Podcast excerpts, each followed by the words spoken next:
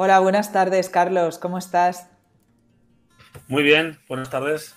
Carlos es un economista que está al lado de las personas y al final, eh, ¿qué importancia tiene el dinero, verdad, Carlos, para las personas? Pues sí, eh, más de la que quizás nos gustaría, pero mucha, mucha. Sí, sí. Coméntame esto de la claridad financiera.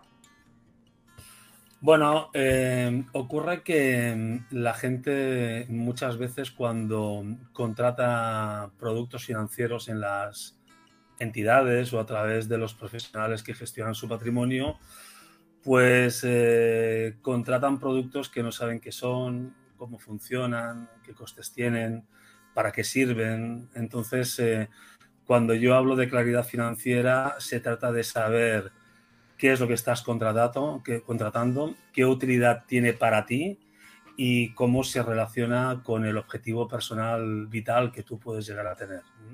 Entonces, eh, yo pongo un ejemplo muy sencillo, pero a veces ante la pregunta de, oye, pero ¿qué es? ¿Un fondo de inversión? ¿Un plan de pensiones? ¿Un plan de jubilación?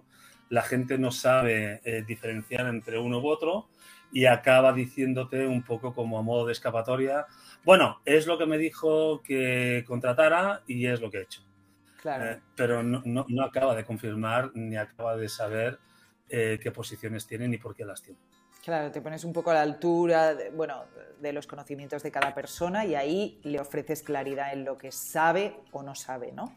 ¿Cómo puedo ganar dinero hasta los 100 años? ¿Cómo planificar los recursos de la gente para que pueda sobrevivir a su capital.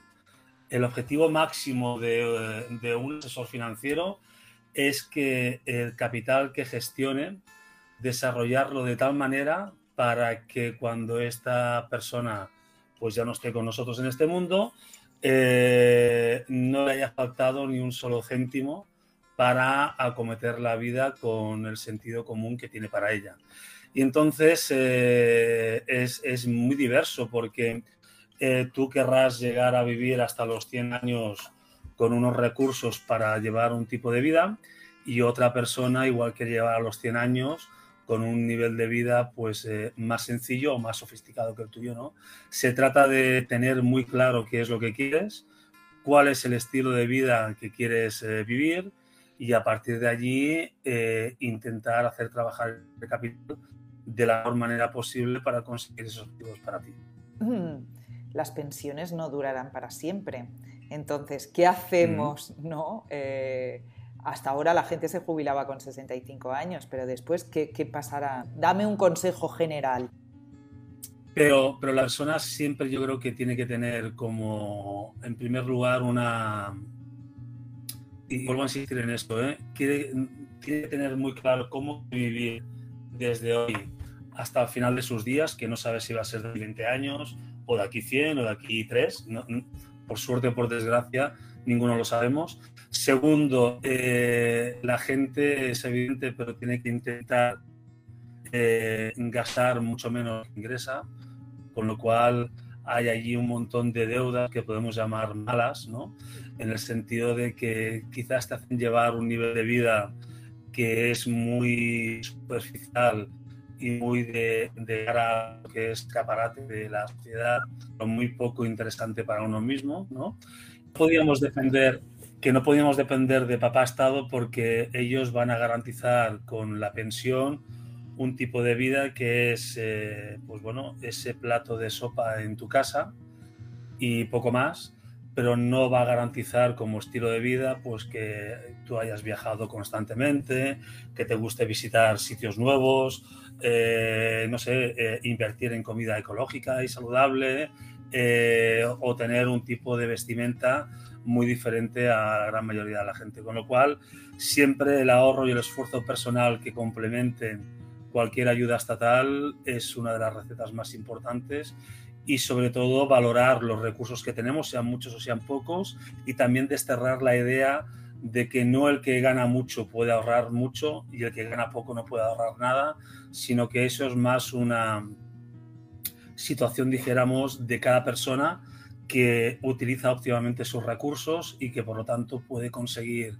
aunque tenga ingresos mucho más reducidos, pues una capacidad de ahorro y unos eh, patrimonios que son interesantes. Vale, pero Carlos, por ejemplo, ¿cómo ahorra un mileurista, por ejemplo? ¿Tú qué le bueno, pues un mileurista, un mileurista lo que tiene que hacer, con todas mis disculpas, es vivir como un mileurista, no puede vivir como un millonario. Uno de los problemas que uno se encuentra es que hay mileuristas que quieren vivir como millonarios y luego tienen tarjetas de crédito insoportables, tienen niveles de deuda con hipotecas y con préstamos personales insoportables. Entonces, si un mileurista eh, se dedica a vivir pues en base a sus posibilidades, no te digo que a lo mejor pueda ahorrar la mitad de su sueldo, como, como hacen otras personas, pero sí a lo mejor un 5%, un 10% de lo que él genera, pues tiene la posibilidad de generar una cierta hucha, un, un cierto ahorro, para bueno, ir generando pues fondos de emergencia, capitales que solamente se pueden tocar eh, por, por, conseguir una serie de objetivos que son los que dan sentido a rescatar ese dinero, etcétera, etcétera. Es decir, eh, eh, lo que yo en un, en un, curso que además no fui como ponente, sino que fui como aprendiz, eh, me dijeron, mira, si la excusa es de que ganas poco para no poder ahorrar, la resolución o la solución que te doy es muy sencilla, cambia tu estilo de vida. Claro, pero y una cosa, así, Carlos, si a ti te viene un mileurista ahora, ¿en qué le dices que invierta? ¿En qué podría invertir? Bueno, no lo sé. En primer lugar, le preguntaría a ese mileurista eh, qué objetivo vital tiene, cómo quiere vivir, qué quiere conseguir. Y, luego, eh, una vez él, él, ha transmitido esos objetivos personales, que los ordenara un, un poco en forma de su, de su propia prioridad, ¿vale?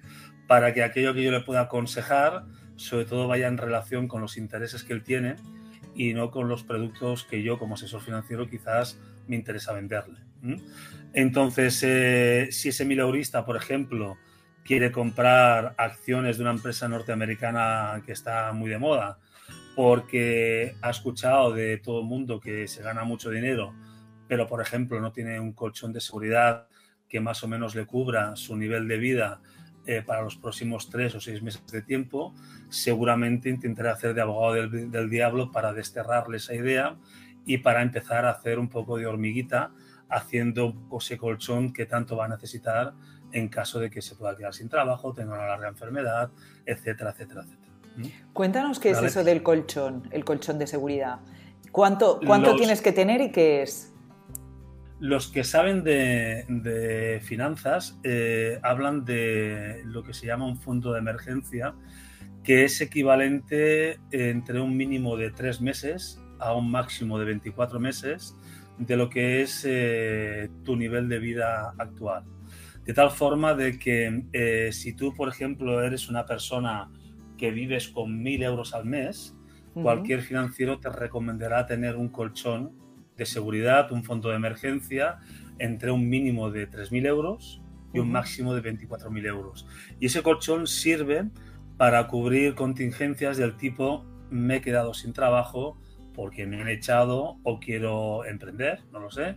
Eh, resulta que es que he tenido un accidente que no lo cubre mi compañía de seguros o a lo mejor eh, tenemos una situación de que tengo un coche viejo, eh, no me puedo permitir eh, comprarme uno nuevo y la factura del taller pues es un importe que desajusta un poco mi economía, ¿no? Entonces, el si está bien el de 3 o el si está mejor el de 24 meses, sobre todo va en función de lo que a la persona le dé mucha más tranquilidad financiera. Claro. Evidentemente, tener mucho más dinero ahorrado da mucho más tranquilidad financiera, pero también es verdad de que hay gente que con un colchón de 3 o de 6 meses ya eh, se sienten como un poquito más estables uh -huh. y entonces quieren poner el resto del dinero a trabajar en otra dirección. Vale. Eh, por tu experiencia, Carlos, ¿qué es lo que da más felicidad a la gente? ¿Guardar el dinero? ¿Gastar el dinero? ¿Ganar el dinero? Bueno, la, la, la gente, eh, si hablamos de la felicidad, eh, está mucho más enfocada, al menos desde el punto de vista financiero, más en la pérdida que no en, el beneficio o rentabilidad, llámale como quieras. En el sentido de que mientras alguien va generando eh, beneficio, rentabilidad, pareciera como que eso es la obligación de la entidad o del asesor financiero que me lleva. Y sin embargo, cuando uno lo que genera son pérdidas, entonces ahí sí que aparecen todos los diablos de, eh, eh, bueno, de, quedarte absolutamente sin nada, ¿no? Entonces, desde las finanzas siempre es mucho más fuerte el miedo a perder que la posibilidad de ganar dinero. Por otro lado, más que la rentabilidad, en los muchos años que yo llevo de asesor financiero, eh, la gente sobre todo valora más la situación de decir, oye, es que si no hubiera empezado este plan de acumulación que yo definí en su día con un objetivo, llamémosle, por ejemplo, estudios de mis hijos, y que al final, perdón, por razones de la vida han tenido que servir para la entrada de mi piso, de mi casa, ¿vale? Para que veas que la gente también va cambiando en sus hijos. Si yo no hubiera empezado y no me hubieras motivado en esa dirección, la verdad es que yo ahora no hubiera tenido 10.000, 20.000, 40.000, 60.000, 100.000, un millón, y ese dinero me lo hubiera gastado en cosas cotidianas que aportan un segundo, un instante de felicidad por ese gran café o por ese buen vestido o por ese bonito viaje, pero que luego eh, con el tiempo se difumina, se, se, se, se, va como entre las manos, ¿no? De alguna manera. Entonces, el hecho de que la gente tenga dinero por el dinero, mm, yo creo que no otorga la felicidad. La gente que tiene dinero, lo que le otorga es la tranquilidad de poder llevar la vida con sentido para ella y unos, como he dicho al principio, la viven de una manera y otros la viven de otros, ni más ni menos. Claro. Al final sería quizá gastar, ¿no? Es lo que da la felicidad instantánea, más instantánea, ¿no? En general, mm. por normas, por, regla general, y a largo plazo quizá guardar, ¿no? Guardar para, mm, bueno, guardar, guardar barra ganar, ¿no? Un poco. Bueno, tú piensas que, que, ahorrar siempre es un esfuerzo, porque la inercia y cómo tenemos montada la vida actual nos lleva inevitablemente al consumo. El, el Estado, eh, por ejemplo, cuando vivimos momentos de pandemia como los que estamos en la actualidad, donde las tasas de ahorro se han disparado en las familias y donde también la gente ha reducido bastante las deudas por eh, miedo a lo que puede pasar el día de mañana, eh, es algo, es una situación que al Estado no le gusta.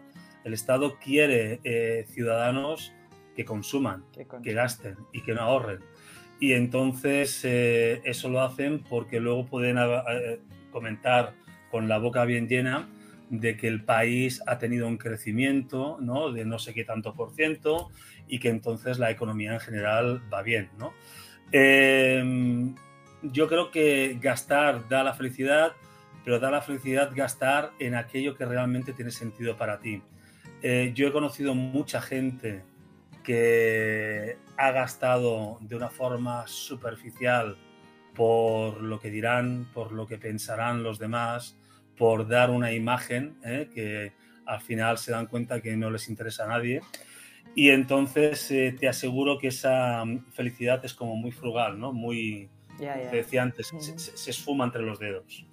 Porque luego de esa felicidad por estar en un lugar determinado, disfrutar de un viaje o comprarte aquello que tanto buscabas, eh, acaba transformándose en un arrepentimiento y en una deuda y en un malestar con uno mismo y un sentimiento de culpabilidad bastante grande. Vale. Mm. Y volviendo a lo de la edad, eh, ¿tú crees que eh, los países donde la gente vive más, por ejemplo España, está situada en uno de los, de los segundos del segundo país del mundo donde la mm. gente dura más años? ¿Tú crees mm. que tiene que ver eh, con el tema económico? Es decir, que tienen más dinero la gente que vive más o que no tiene nada que ver esto? Bueno, yo creo que inevitablemente una sociedad avanzada con recursos e infraestructuras al final eh, genera un estado del bienestar que promueve esa longevidad. Mm, yo creo que eso sí que tiene una cierta relación. Eh, otra cosa bastante distinta es que dentro de un mismo entorno, mm, por ejemplo, si hablamos de Europa, podemos tener a España en un lugar y a los ingleses en otro, en el sentido de que, por ejemplo, un inglés eh, solamente que nace, eh, igual que paga la luz, el agua y el recibo de, no sé, de, su seguro, pues también lo que hace es incorporar sus gastos cotidianos un ahorro mensual. En España, eh, por desgracia, el sacrificio del ahorro y el dejar de consumir hoy para poder comprar el día de mañana lo que realmente tiene sentido para ti, pues la verdad es que no lo llevamos muy bien, ¿no? Eh, independientemente de que aparte de eso eh, tenemos un nivel de educación financiera muy, muy bajo eh, si nos comparamos con sociedades como la inglesa que, te comentaba ahora o, por ejemplo, con la norteamericana. Sí, por ejemplo, las nuevas generaciones, ¿no? Em, ¿qué, les, ¿qué, les, aconsejarías? Porque realmente a veces parecen que están un poco perdidos en términos económicos y en otros, ¿no? Pero pobres. ¿Qué les aconsejarías? Bueno, yo eh, tengo la suerte de tener tres hijos y entonces em, con esos tres hijos, eh, desde bien chiquititos, y cuando digo chiquititos, es con edades que están a partir de los 7, 8 años en adelante, creo que antes es bastante complicado poder eh, infundir ese tipo de cosas. Eh, siempre les he inculcado la mentalidad del ahorrar y de que no todo lo que uno genera está disponible para el gasto. Y que además no me sirve la justificación del gasto como una manera de, demostrar que ese gasto ha sido correctamente realizado. Entonces, eh, a mis hijos desde bien pequeñitos, yo les he puesto siempre cuatro huchas de, eh, comprado en los, en los chinos, donde esas huchas eh, tienen diferentes colores y un color es de un 10%, que es dinero que no van a tocar nunca en su vida y que para que tú y yo nos entendamos va destinado a la inversión, llámale negocio, llámale la vivienda al día de mañana, llámale pues cualquier otra cosa. Luego hay otro 5% mm, que esa es una hucha que normalmente va siempre de color verde y esta hucha está destinada a ayudar a la gente de tu comunidad, de tu sociedad. Y ayudar quiere decir pues que si te encuentras un señor pidiendo las escaleras de una iglesia pues una limosna, pues está en tu sentido eh, coger parte de ese dinero y echarle un cable o comprarle un bocadillo o lo que hiciera falta, ¿no?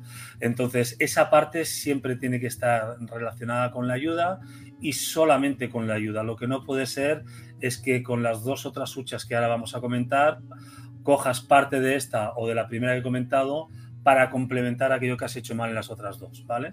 Y entonces en las otras dos hay una que es eh, un 45% eh, más o menos, que esa tiene que ver con vivir, es decir, oye, yo tengo una serie de cosas, me acuerdo perfectamente con mi hijo Ethan que decía, oye papi, pero es que lo que yo quiero es hacerme la colección de cromos de moda y bueno, pues vamos a ver qué hucha tienes y cuántos cromos te puedes comprar pero lo que está claro es que la hucha verde del 5% no va a servir para eso y lo que está claro es que la hucha del 10% tampoco no va a servir para eso, ¿no?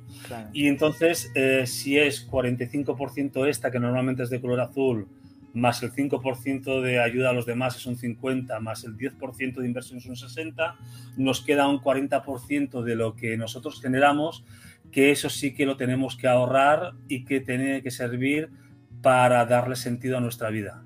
Es decir, quiero hacer un máster, resulta que me quiero ir a vivir con mi pareja, eh, es importante que me compre mi primera motocicleta para moverme por una gran ciudad, etcétera, etcétera, etcétera, ¿no? Entonces, eh, yo creo que de esa forma se instaura un poco el chip en la mente de los jóvenes de que no todo vale, de que no todo lo que entra tiene que servir única y exclusivamente para el consumo, y de que tienen que entender que muchos youtubers eh, dan una sensación de una vida superficial, de consumo y de gasto, porque en mi humilde opinión detrás hay un sponsor de, moda o, de relojería o de zapatillas deportivas o de lo que sea que realmente eh, obligan a ese personaje público, ¿no? a ese influencer de alguna manera, a ver esa imagen porque también recibe ingresos ¿eh? Por esa publicidad, eh, de alguna forma velada ¿no? o, no tan clara. ¿no?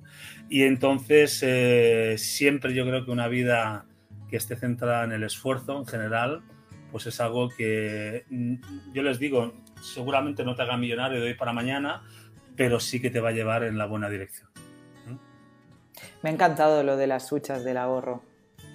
¿Nos, las, puedes, ¿Nos las puedes volver a repetir? El 10% de... 10% inversión. Inversión.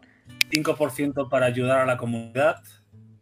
45% para mi día a día y 40% para cubrir mis objetivos a, medio y a, largo plazo. Que serían un poco también esos objetivos de ocio, ¿no? De cosas que te gustan. Pues una casa, lo que decías, ¿no? Una casa, una moto. ir de viaje. O estudios incluso, ¿no? Sí, sí, claro, ese tipo de, cosas. Entonces también yo creo que es recomendable eh, que la gente joven mm, pueda alternar en la medida de lo posible estudios con trabajo, porque independientemente de ese trabajo cual sea, yo creo que también se acomete o, se impregna uno de cierta responsabilidad en aquello que hace. Eh, es mm, muy consciente de lo que cuesta ganar dinero y si por lo que sea, por cualquier razón, eh, ese joven o esa joven no trabaja, como mínimo que los papás eh, demos una paga más o menos programada para que sepan con qué cantidad eh, al mes pueden contar y que si ellos deciden no hacer estas huchas que yo te digo, sino que ponerlas todos en un solo bolsillo para hasta que se acabe, pues eso, cuando se acabe no hay más. ¿eh? Y a partir de ahí, pues que también vivan como por desgracia mucha gente adulta vive, que a partir del día 10 del mes hay que empezar a tirar o de crédito o no vivir. Claro, porque tú crees, Carlos, que, puede enfermar la falta o el exceso de dinero? Que puede enfermar. Yo creo que sobre todo la falta de dinero para cuestiones eh, de orden básico seguro que te llega a una situación de enfermedad.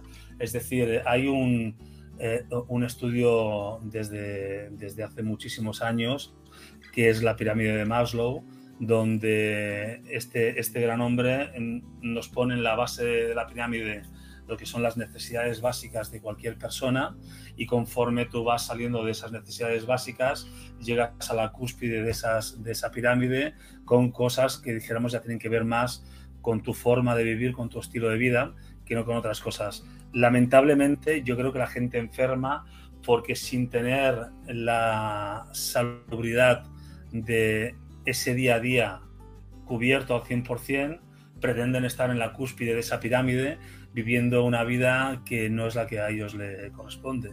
Y entonces desde ahí se genera depresión, se genera enfermedad, se genera, bueno, situaciones eh, complejas que requieren de ansiolíticos, de medicación. Yo no soy médico, ¿eh?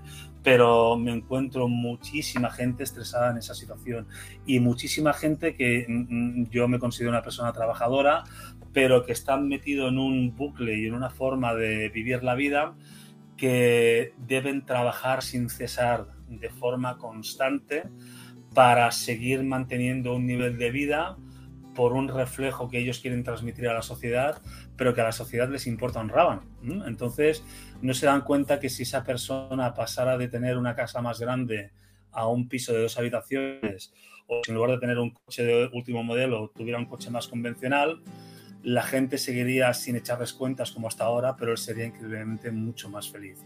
Y no estoy en contra de la riqueza, ¿eh? para nada. Piensa que mi trabajo va destinado a generar riqueza, a crear riqueza a partir del esfuerzo de la gente y, por supuesto, cuanto más capital me confíe una persona o una familia, mm, también va más ligado más a mis intereses profesionales. Pero cada cosa en su justa medida. A veces es increíble como gente de la alta sociedad lleva una vida muy austera en función de sus posibilidades y como gente de una sociedad común donde estamos muchos de nosotros llevan una vida que no se pueden permitir. Entonces a eso es a lo que yo me refiero realmente. El otro día leía un libro sobre, no recuerdo el título exactamente ahora, pero, pero era algo como eh, El millonario instantáneo, algo así, ahora no recuerdo bien el título, pero decía que realmente los ricos nunca, nunca cogen vacaciones, ¿no? Porque aman lo que hacen y de alguna manera se van de vacaciones y siguen enviando un email, pero lo hacen desde la pasión, ¿no? Muchas veces también eh, es, una forma de vida, ¿no? Es como tu función en la vida. Sí, pero que, también quiero dejar claro que no solamente la forma de vida adecuada es la del emprendedor o la del empresario cuando ya claro, Es cierto. Yo creo que una persona que decida ser trabajador por cuenta ajena de cualquier empresa en cualquier posición, también eh, tiene la posibilidad ¿no? de, seguir haciendo las, las cosas, ¿no? Pero en su justa medida. Es decir, yo, por ejemplo, acabas de definir una situación que se da al menos en el 80 o el 90% de los empresarios que yo hago. Y ellos no dicen que no hacen vacaciones desde, dijéramos, la frustración. Eh, ellos lo que comentan es que ejemplos tan superficiales como que, pues mira, mientras mi familia está acabando de descansar y se levanta a las 9 de la mañana un domingo cualquiera, pues no me preguntes por qué, pero mi reloj biológico hace que yo salte de la cama a las 7 de la mañana y desde las 7 de la mañana hasta las 9 y media, 10 de la mañana que mi familia se despierta, pues he estado arreglando cosas en mi despacho, dando respuesta a ese correo, preparando una propuesta o pensando en cómo puedo mejorar mi, negocio. Pero no es persiguiendo al dinero. Yo creo que lo peor que hay es perseguir el dinero, sino eh, eh, haciendo que tu negocio crezca porque crees en él, porque seguramente crees que aporta un valor a la sociedad y porque, leche, que quieres que sea mucho mejor el valor que tú acabas de transmitir, ¿no? Entonces, eh, bueno, eso es, interesante. Eh, yo tengo la suerte de conocer a mucha gente que trabaja muchas horas al día, tanto en la parte emprendedora como en la parte más eh, laboral, más tradicional, y lleva muchos años trabajando mucho y no es consciente de que está trabajando porque hace lo que le gusta. Claro, yo creo que es eso un poco. Claro, entonces eh, eh, luego sin embargo hay otro tipo de gente que también están en, los dos grandes grupos que hemos hablado, que parece que llega un fin de semana y tiene como que escapar corriendo, Evelyn. Bueno, pues, pues tampoco creo que sea lo mejor para nadie. Entonces, como siempre, el equilibrio en su justa medida está bien. Y luego sabes que, bueno, las cosas no son sencillas y como no es mía esta frase, alguien la dijo alguna vez, pero para mí tiene mucho sentido eh, para conseguir aquello que persigues o que quieres, siempre hay que pagar un precio. A veces el precio es estar menos con tu familia, estar menos con tus seres queridos, dedicarle más horas al trabajo. A veces el precio es viajar, a veces el precio es tener delante alguna persona con la que no te estarías ni 10 minutos sentadas porque parece que es un impresentable. Muchas cosas, ¿no? Pero hay que pagar el precio. Nadie te regala nada. Y un poco yo creo que esa es la idea de que tenemos que transmitir a los jóvenes, de que hay que esforzarse y trabajar con sentido. Vale, porque eh, Carlos, eh, ¿tú dirías que hay que correr, correr riesgos para hacerse rico, para tener dinero? ¿Hay que ser valiente? sí, sí, sí, hay que ser atrevido y hay que ser un poco disruptor. en las finanzas y en la vida, si al final haces lo que hace el gran grupo, permítemelo decir de una forma un poco más despectiva, el gran rebaño, el resultado es la media. Entonces, eh, si tú quieres eh, salir un poco por encima de esa media, tienes que correr tus riesgos, eh, tienes que valorar esos riesgos cuáles son y luego tienes que tener la capacidad de asumirlos, porque también en estos libros de, de emprendeduría sale mucho aquel ejemplo que seguramente no lo voy a citar muy bien, pero de que, oye, tú estás loco, ¿cómo ahora dejas tu trabajo estable y te pones a hacer este invento? Luego, conforme tu nueva situación, nuevo proyecto va mejorando, eh, bueno, yo creía en ti, ya sabía que tú ibas a tener valor para afrontar esto y al final acaban pidiéndote consejo y que les hagas el favor de no sé qué cosa. Entonces, eh, bueno, uno tiene que hacer las cosas que para él tiene sentido. Y como siempre he dicho, si todo el mundo fuéramos empresarios, eh, tendríamos una sociedad muy fastidiada, en el sentido de que no tendríamos eh, personas que nos ayudan muchísimo todos los días, eh, dándonos bienes y servicios comunes que precisamente en época de pandemia tanto hemos valorado en estos últimos tiempos. Entonces, bueno, es, es, importante ser disruptor, es importante ser atrevido, que no es lo mismo que ser un kamikaze, o sea, no tiene nada que ver una cosa con la otra. Carlos, cuéntanos también qué significa esto de que el dinero trabaje para mí, es decir, tener activos. Cuéntanos un poco esto y cómo podemos hacer para tener más activos. Mira, eh, normalmente la fuente de ingresos de cualquier persona tiene que ver de una forma tradicional con sus nóminas por trabajar por cuenta ajena siempre hay una figura de un empresario que tiene un número de empleados y esos empleados que trabajan para esa empresa reciben unos ingresos, ¿vale? La gente eh, en un porcentaje muy alto viven única y exclusivamente de esa fuente de ingresos y no les da que pensar que esa fuente de ingresos de alguna forma se puede multiplicar ¿eh? o, o, pueden abrirse otros canales, ¿vale? De ingresos al margen de ese. ¿Cómo se puede hacer? Bueno, se pueden encontrar instrumentos eh, financieros que eh, ese capital eh, te lo haga crecer. y nadie ha dicho que ese crecimiento tenga que ser constante e exponencial. Siempre pueden haber dientes de sierra. Hoy puede valer mucho más, mañana puede valer mucho menos, ¿vale? Pero si gestionas ese dinero con una cierta educación financiera y con una cierta profesionalidad, en el largo plazo normalmente te dan resultados. Otra forma de generar fuentes de ingresos es que aparte de que ese capital pueda generar un capital mayor con beneficios, también te puedan generar rentas, ¿no? Hay muchos instrumentos financieros que te pagan unos dividendos ¿eh? mensuales, trimestrales, anuales, que es como, bueno, se suele llamar en nuestra industria un ingreso pasivo, en el sentido de que lo que tú haces es poner el dinero invertido y es ese dinero que genera esos intereses, esos dividendos para ti, con lo cual la sensación que uno tiene es de que el dinero trabaja para él. ¿no?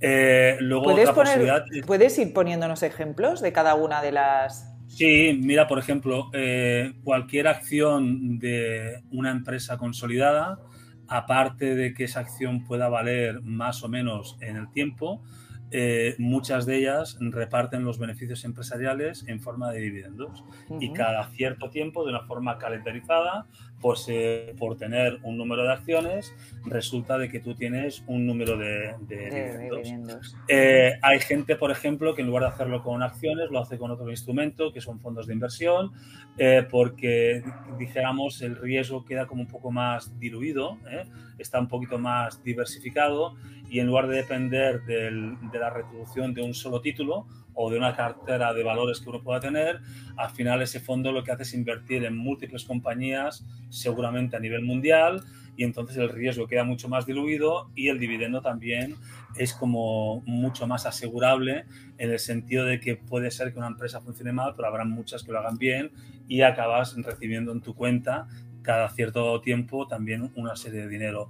Hay gente que lo que hace es eh, endeudarse de una manera, eh, dijéramos, eh, con cabeza para comprar inmuebles y alquilarlos. Y ahí también se generan rentas pasivas. Hay gente que lo que hace es montar negocios en Internet y generar contenido visual o formativo de cualquier disciplina, de tal forma que mientras ellos están durmiendo, están descargándose tu libro o están comprando tu curso. Entonces, todo este tipo de fórmulas, al final son fórmulas que si uno pone el tiempo libre del que dispone a hacer algo con sentido para él, pues pueden llegar a conseguir ese objetivo de que se transformen en ingresos pasivos y de que ese dinero trabaje para ti mientras tú estás a otra cosa. Entonces, el ideal del empresario es montar al final una estructura que tenga la suficientemente eficiencia y los eh, financieros llamamos escalabilidad, ¿vale? Para que mientras tú estás haciendo un paseo con tu familia, sin darte cuenta y sin saberlo, uno compre tu libro, eh, la acción te reparta un dividendo y el fondo de inversión se haya revalorizado más un 15% en un momento determinado de los mercados. ¿no? Entonces, mientras estás paseando que esos ingresos lleguen a tu cuenta, pues es lo que hace que el dinero de alguna forma trabaje para ti mientras tú estás viviendo la vida que para ti tiene sentido, ¿vale? Pero eh, yo creo que eso hay que montarlo con sentido común, porque si no vas un poco a lo que yo decía antes, a perseguir el dinero. Y hay mucha gente que prepara estructuras para que ese dinero trabaje para ella, pero de una forma enfermiza. ¿eh? Es decir, no, no, mi cartera tiene que tener sí o sí siete pisos, dos plazas de parking, eh, una empresa de alquiler de coches y luego tengo que tener la mejor tienda online de todo el universo de Internet. Hombre, pues a lo mejor te mueres de ansiedad antes de poder disfrutar de que el dinero trabaje para ti. Entonces, También es verdad. todo con sentido común y en función de los recursos que tú puedas tener. Claro, pero bueno, según lo que has explicado, también es mucho mejor comprar para alquilar cosas, ¿no? Pero ya te digo, no solamente un piso, sino puede ser un reloj, un coche, que, eh, y al final que lo tuyo sea, sea alquilado, ¿no? Donde tú vives, donde el coche que tú conduces, eh, tu móvil, ¿no? ¿No sería esa...? Sí, la parte de, de poder adquirir un bien y que luego tú ese bien lo puedas poner en el mercado para que te genere una, una, renta, para mí es la situación perfecta. Es el círculo ¿no? que han completado toda la vuelta y lo ha cerrado de forma perfecta. ¿Qué es lo que ocurre? Que, como decía antes, hay que hacerlo con sentido común, en el aspecto de que hay gente que, por ejemplo, eh, parte de un salario, como hablábamos al principio, muy común y pretende poder comprar tres apartamentos. Y es capaz de hacer barbaridades o de irse a financieros de poca monta que te prometen unas financiaciones que son usura, ¿vale?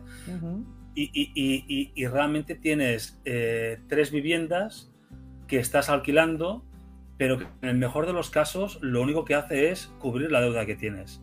Pero eso no es generarte eh, ingresos pasivos. eso lo que es eh, cubrir una deuda por haber adquirido un bien sobre el que no tienes eh, capacidad de comprar con tus propios recursos. Y no estoy diciendo que endeudarse siempre sea malo, porque también es verdad que hay... Para el futuro, ¿no? Por ejemplo, para... No, no, y, y, hay mucha gente que dice, oye, vamos a ver, si yo hoy dispongo de un capital X y ese capital X gestionado de una forma determinada me puede dar una rentabilidad, ¿por qué tengo que gastarme este capital en comprar, como tú decías, este reloj este coche o esta vivienda si puedo pedir una financiación barata. El coste de la financiación va a ser mucho más escaso comparado con la rentabilidad que me está dando ese dinero y además, eh, bueno, dijéramos, acelerar un poco esa cantidad de fuentes de ingresos, ¿no? Para que el dinero trabaje para mí. Pues perfecto. Pero eso que los financieros llamamos apalancamiento, pues hay que vigilarlo y mucho, porque cuando uno se apalanca de una forma sobredimensionada, pues al final esas deudas, si no se pueden cubrir y no se pueden saldar de una forma adecuada, es como si, bueno, eh, eh, eh, se volviera todo en contra tuya, ¿entiendes? Entonces, em, poquito a poco, la, la, gente, sobre todo aquí en España, tenemos la tendencia de querer conseguir todo ya y de una forma muy, muy rápida, ¿no? Y oye, eh, al final la teoría está muy bien, pero luego la situación personal de cada uno es lo que te hace hacer las cosas con más sentido común. Claro, hay que ir poco a poco y bien asesorado, ¿no? Poco a poco y bien asesorado. Piensa que hay muchas partes, hay la parte fiscal, hay la parte jurídica, hay la parte legal, hay la parte financiera, eh, el, el, el, eh, estar siempre rodeado de profesionales que te garanticen que quien utiliza tu bien tenga capacidad para pagarte. No siempre el que te paga más es el mejor inquilino de tu reloj, de tu coche o de tu casa. A veces igual te dice que paga más porque precisamente lo que quiere es disfrutar de tu bien durante un tiempo y luego irse sin que quede rastro de él. Entonces hay muchos condicionantes que hacen que uno tenga que vigilar ese tipo de cosas. Vale. Y ya eh, para acabar, eh, Carlos, ¿tú crees que tenemos que marcarnos, por ejemplo, objetivos o metas a nivel pues por ejemplo, este año, en el 2022, quiero ganar a final, no sé, netos 100.000 euros, por ejemplo. ¿Tú crees que pues eso es, correcto? Eh, yo creo que eso es el resultado de un ejercicio anterior. Es decir, todos debemos fijarnos metas, porque si no, como dice un buen amigo mío que es eh, Víctor Coopers, vas como pollo sin cabeza. ¿Dónde vas? ¿Hacia allí? ¿Por qué? No lo sé, pero voy hacia allí. Coño, pero alguna razón habrá. No, no, que tengo que facturar 100.000. Allí voy. Bueno, escúchame una cosa, da un paso atrás y di, oye, mira, eh, mi vida con pleno sentido para mí tiene este presupuesto en dinero. Vale. 5 millones de euros. Ostras, 5 millones de euros para una persona que gana 3.000 al mes, se hace la cuesta muy arriba, Evelyn, muy, muy, muy, muy arriba. ¿no? Entonces dices, bueno, para este 2022, de ese gran elefante que vale 5 millones de euros, sería un paso importante conseguir una facturación de 100.000, de 75.000 o de un millón, porque detrás de esa facturación mi objetivo vital real es que me voy a cambiar de casa, que voy a comprar un nuevo local para mi empresa, que voy a cambiar la flota de, mis elementos de transporte, que voy a dejar aquel mal asesor que es caro y poco eficiente por otro que igual es hasta incluso más caro que el otro, pero mucho más eficiente. Eh, entonces, esos pequeños pasos son los que te llegan a conseguir o te, acompañan para, para, avanzar. Pero una cifra de facturación por sí sola no tiene sentido. Una cifra de margen de beneficio por sí solo son números, no tiene sentido. Entonces, eh, yo les digo a muchos empresarios de que si les merece la pena el esfuerzo que hacen todos los días para vivir su vida como la están viviendo. Y hay mucha gente que automáticamente me dice, búscame un retiro que me voy a pensar en esto que me acabas de proponer, ¿no?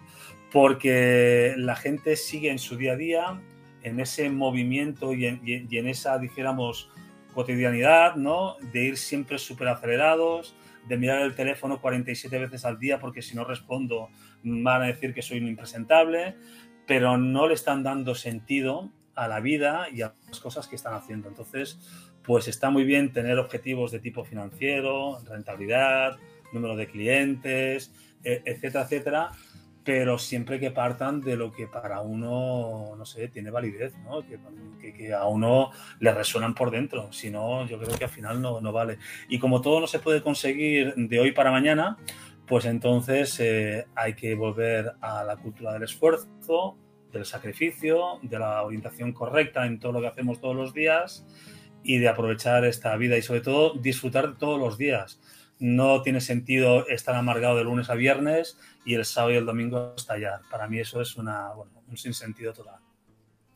Pues Carlos, muchas gracias. Me encanta este final, ¿no? que al final tenemos un poco que sopesar ¿no? Y sobre todo disfrutar de la vida, porque ¿para qué queremos el dinero si ¿no? de alguna manera no la disfrutamos?